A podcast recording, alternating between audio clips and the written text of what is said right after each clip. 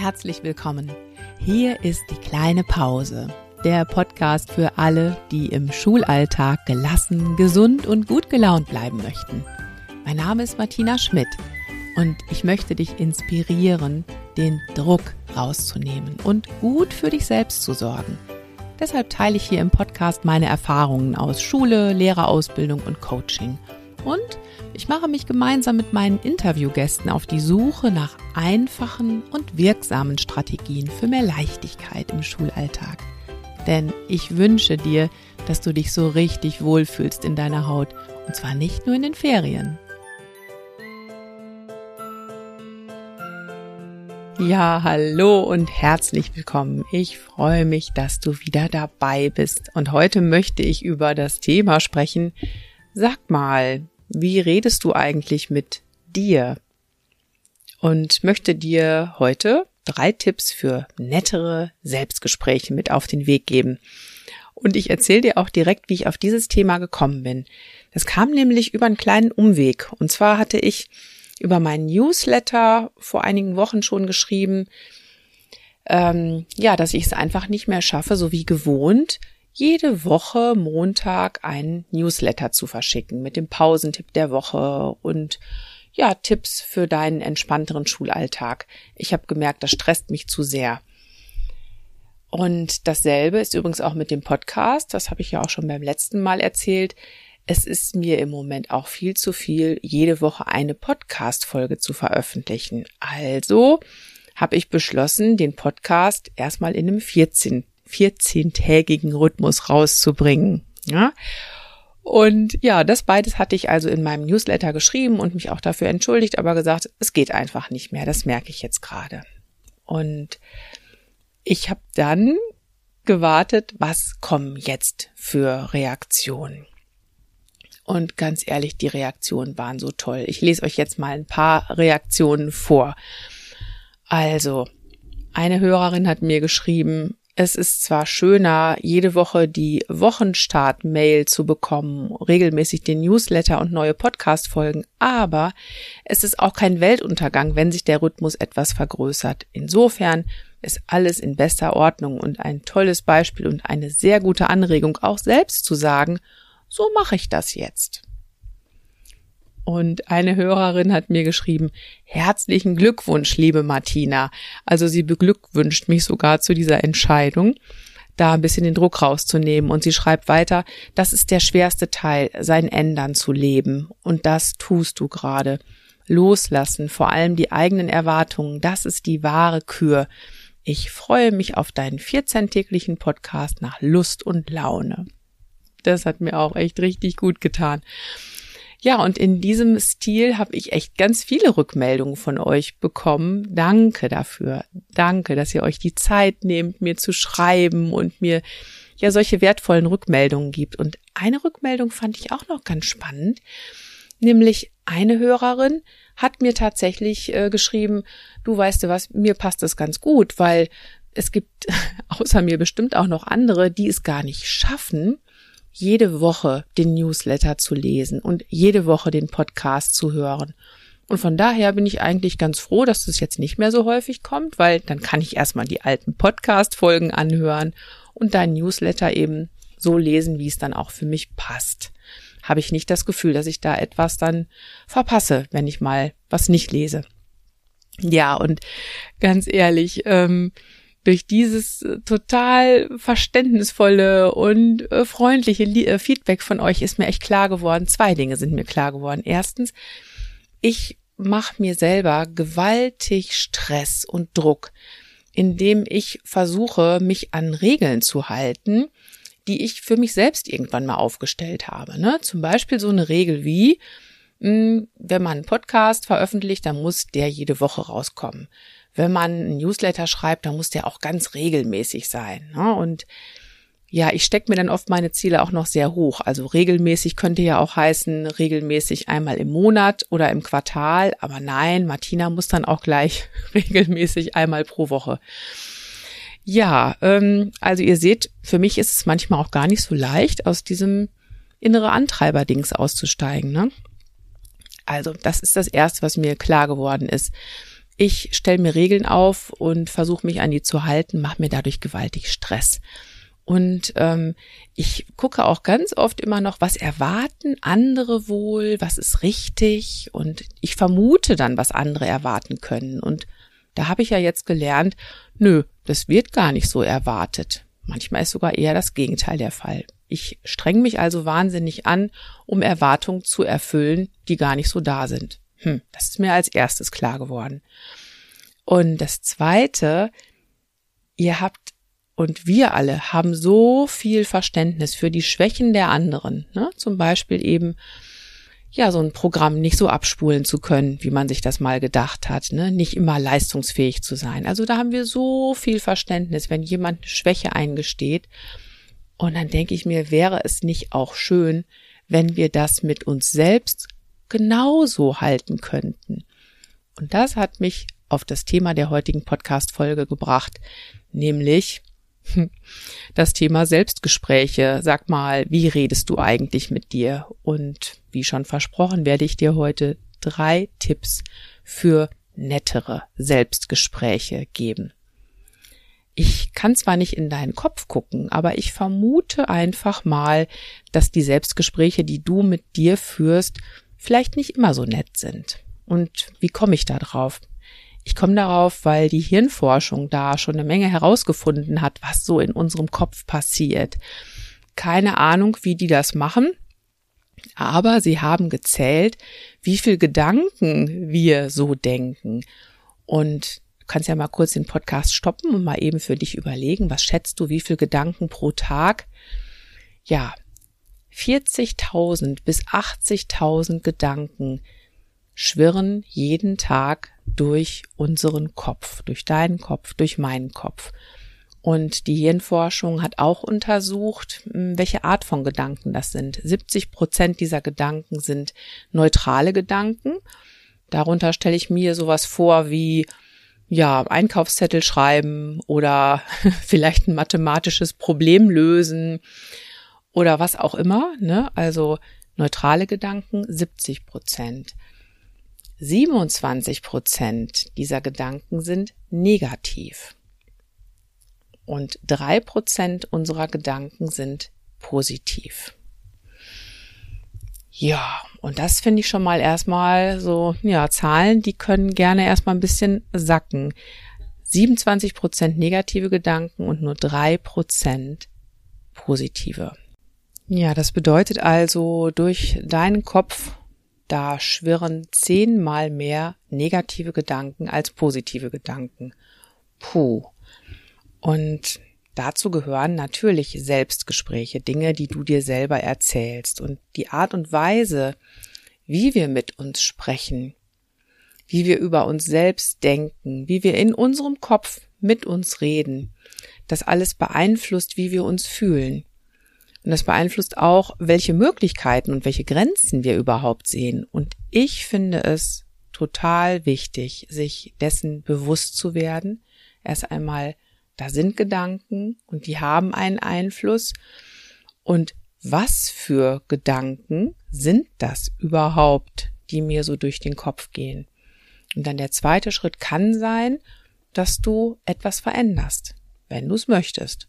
Vor allem dann, wenn du merkst, du tust dir gar nicht gut mit dem, was du dir da jeden Tag erzählst, was da so alles in deinem Kopf rumgeht.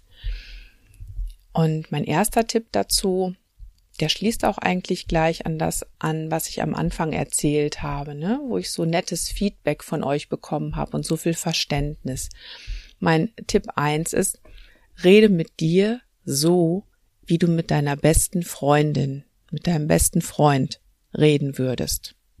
Nochmal, rede mit dir so, wie du mit deiner besten Freundin oder deinem besten Freund reden würdest. Ja, was meine ich damit? Also ich habe ja gerade schon am Anfang erzählt, ne? Ich mache mir selbst Stress. Oh Mann, der Podcast muss jetzt diese Woche noch rauskommen. Tak, tak, tak. Ich merke zwar, ich habe ganz viel Stress, aber es muss sein, ne? Komm, streng dich an, Martina. Irgendwie muss es doch gehen. Reiß dich zusammen, ja? Hm, es geht nicht, wenn ich das jetzt anders mache, was sollen die anderen denn über mich denken? Also ich treibe mich selber an, ich setze mich unter Druck. Und obwohl ich das ja schon wusste, dass das nicht gut ist, ist es mir trotzdem passiert. Das nur mal so nebenbei, ne? Aber dann irgendwann bin ich einen Schritt zurückgetreten und habe dann gedacht, ja, jetzt überleg doch mal, wie würdest du denn mit einer guten Freundin sprechen, die dir genau dieses Problem erzählt? Ne? Also eine gute Freundin sagt dir, Mensch, ich habe da so eine Aufgabe, die habe ich mir selbst auferlegt und ich, oh, ich merke aber, das wird mir zu viel, ich schaffe das nicht. Wie würdest du mit dieser Freundin sprechen? Ja, genauso wie ich euch das am Anfang vorgelesen habe, diese netten, verständnisvollen E-Mails.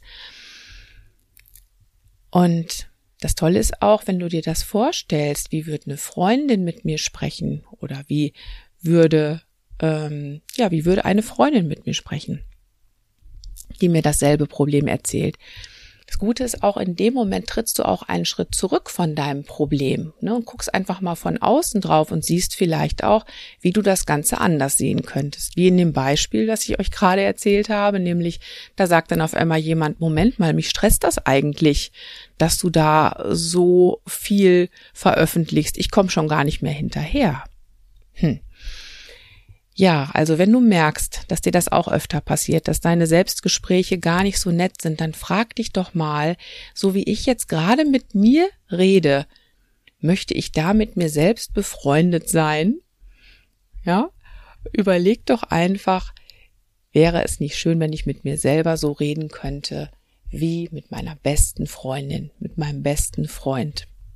Das ist Tipp eins. Die nächsten zwei Tipps, die sind aus einem Buch, was ich richtig klasse finde. Das heißt Minimax für Lehrer. Und da hat der Psychologe Manfred Prior hat insgesamt 16 Kommunik oh, 16 Kommunikationsstrategien. Toller Zungenbrecher. 16 Kommunikationsstrategien zusammengestellt für Lehrkräfte. Und zwar geht es bei ihm um eine bessere Kommunikation mit Schülerinnen und Schülern. Und ich finde aber, das kannst du auch genauso gut auf die Kommunikation mit dir selbst anwenden. Ich habe jetzt mal zwei von diesen 16 Strategien rausgepickt, die du prima für bessere Selbstgespräche nutzen kannst. Die erste Strategie ist ein kleines Wort mit vier Buchstaben. N-O-C-H das kleine Wörtchen noch. Vielleicht sagst du dir öfter sowas wie, oh, ich bin einfach nicht gut in Videokonferenzen. Oder, oh, ich kann einfach nicht vor einer großen Elterngruppe sprechen.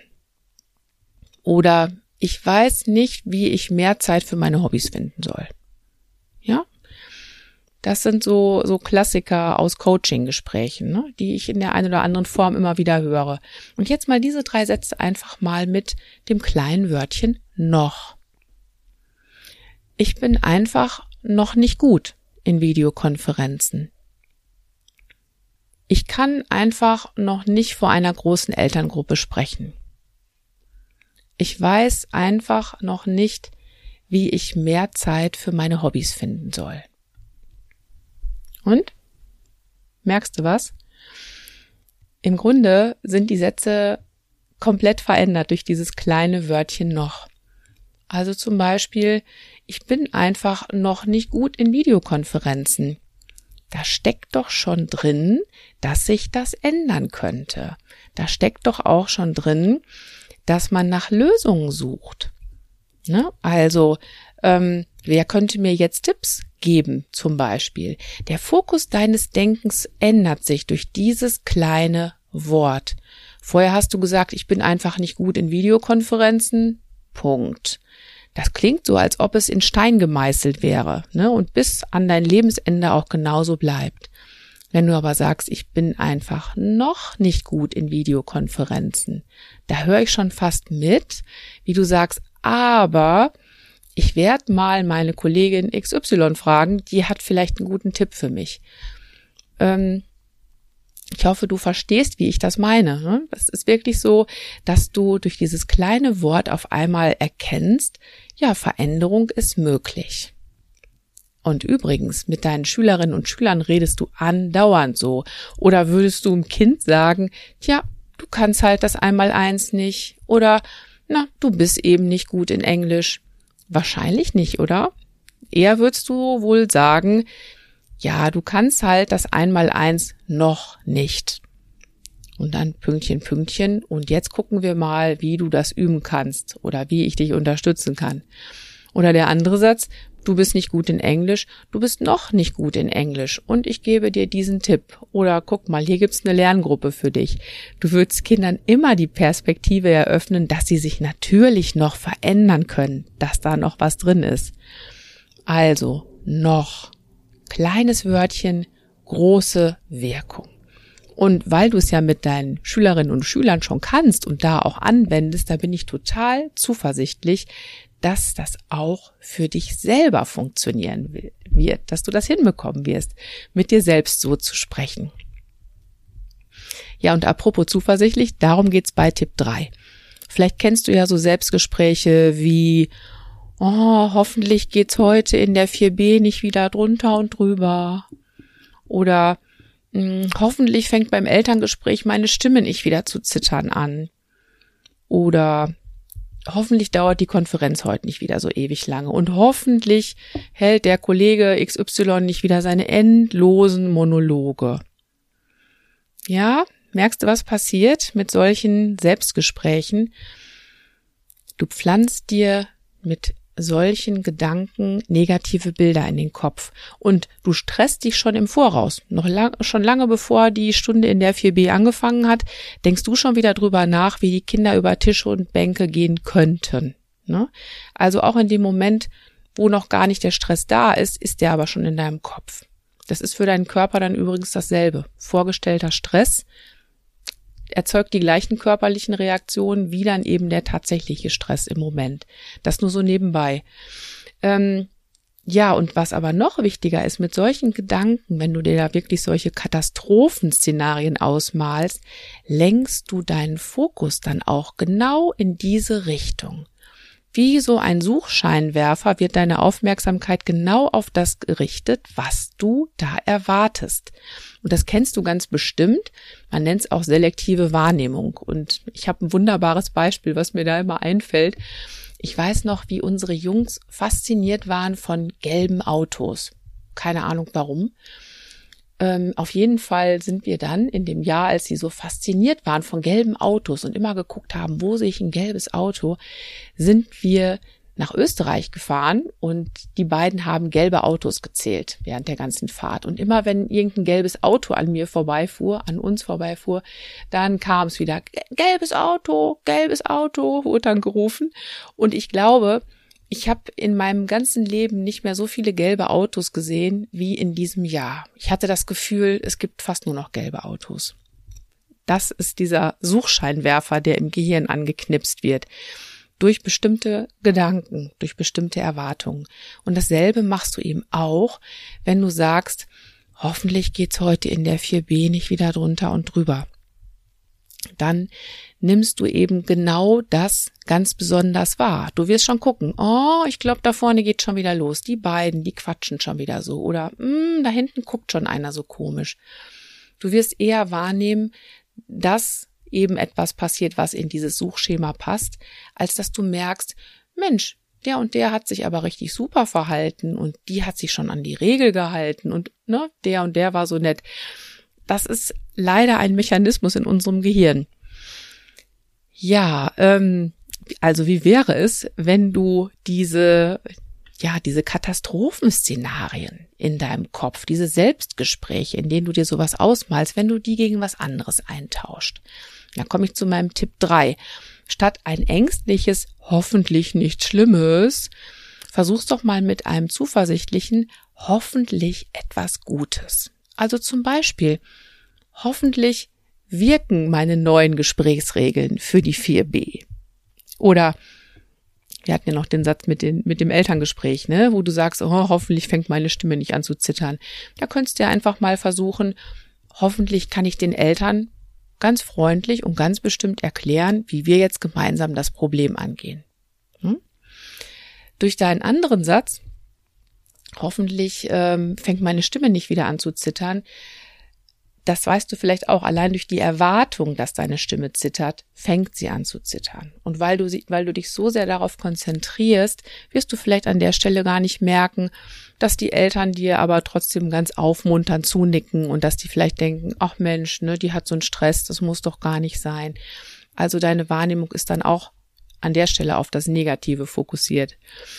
Ähm, und dann hat man auch das Beispiel mit dem Kollegen und dass vielleicht die Konferenz so ewig lange dauert. Du könntest dir auch im Vorfeld denken, hoffentlich kann ich in der Kaffeepause der Konferenz mit der netten Kollegin quatschen. Ne, und könntest dich im Vorfeld auch was Schönes einstimmen, was dich in dieser Konferenz erwartet, statt dir schon vorab Stress zu machen mit einer anderen Sache, die vielleicht gar nicht eintritt. Ja, und jetzt sind wir bei der wichtigen Frage, ja, und wie geht das? Gedanken verändern? Ne? Denke ich jetzt einfach was anderes oder wie mache ich das? Hm. Also erstmal ähm, ist es tatsächlich gar nicht so leicht, Gedanken zu verändern.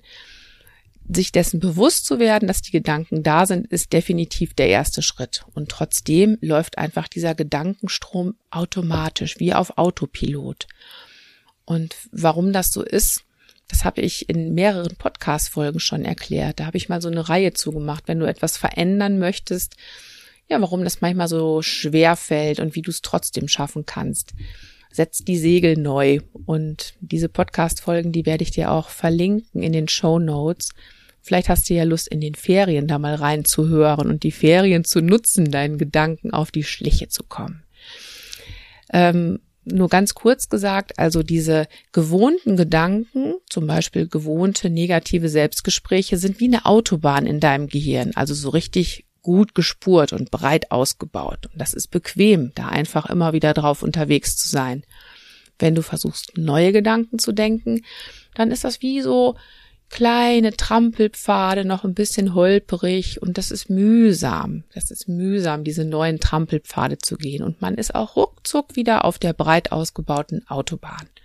Also wenn dir das am Anfang schwer fällt, deine Gedanken zu verändern, dann ist das ganz normal und liegt nicht daran, dass du da irgendwie zu blöd zu bist. Da wären wir schon wieder bei einem negativen Selbstgespräch. Also ich verlinke dir mal die Podcast-Folgen dazu und ähm, tipp jetzt erstmal, wenn du sagst, ich will was verändern, dann versuch doch erstmal zu bemerken, was du denkst und wie du denkst. Und wenn du bemerkst, dass du negativ denkst, dann sag dir Stopp und versuche den negativen Gedanken durch einen netteren Gedanken zu ersetzen, so wie ich das gerade in den vielen Beispielen auch getan habe. Du wirst bestimmt merken, es gibt so manche Gedanken, die kommen immer wieder. Und da kannst du dir auch im Vorfeld dann mal gut überlegen, Moment, wenn dieser Gedanke wieder kommt, dann habe ich schon hier meinen netteren Gedanken parat und den setze ich an die Stelle. Versuch's mal. Also wie gesagt, vielleicht möchtest du die Ferien einfach nutzen, um das anzugehen und um wirklich mal herauszufinden, wie rede ich eigentlich mit mir selbst so den ganzen Tag lang. Zum Schluss nochmal die drei Tipps für dich dazu, wie du netter mit dir sprechen kannst. Tipp eins: Rede mit dir so, wie du mit deiner besten Freundin, deinem besten Freund reden würdest.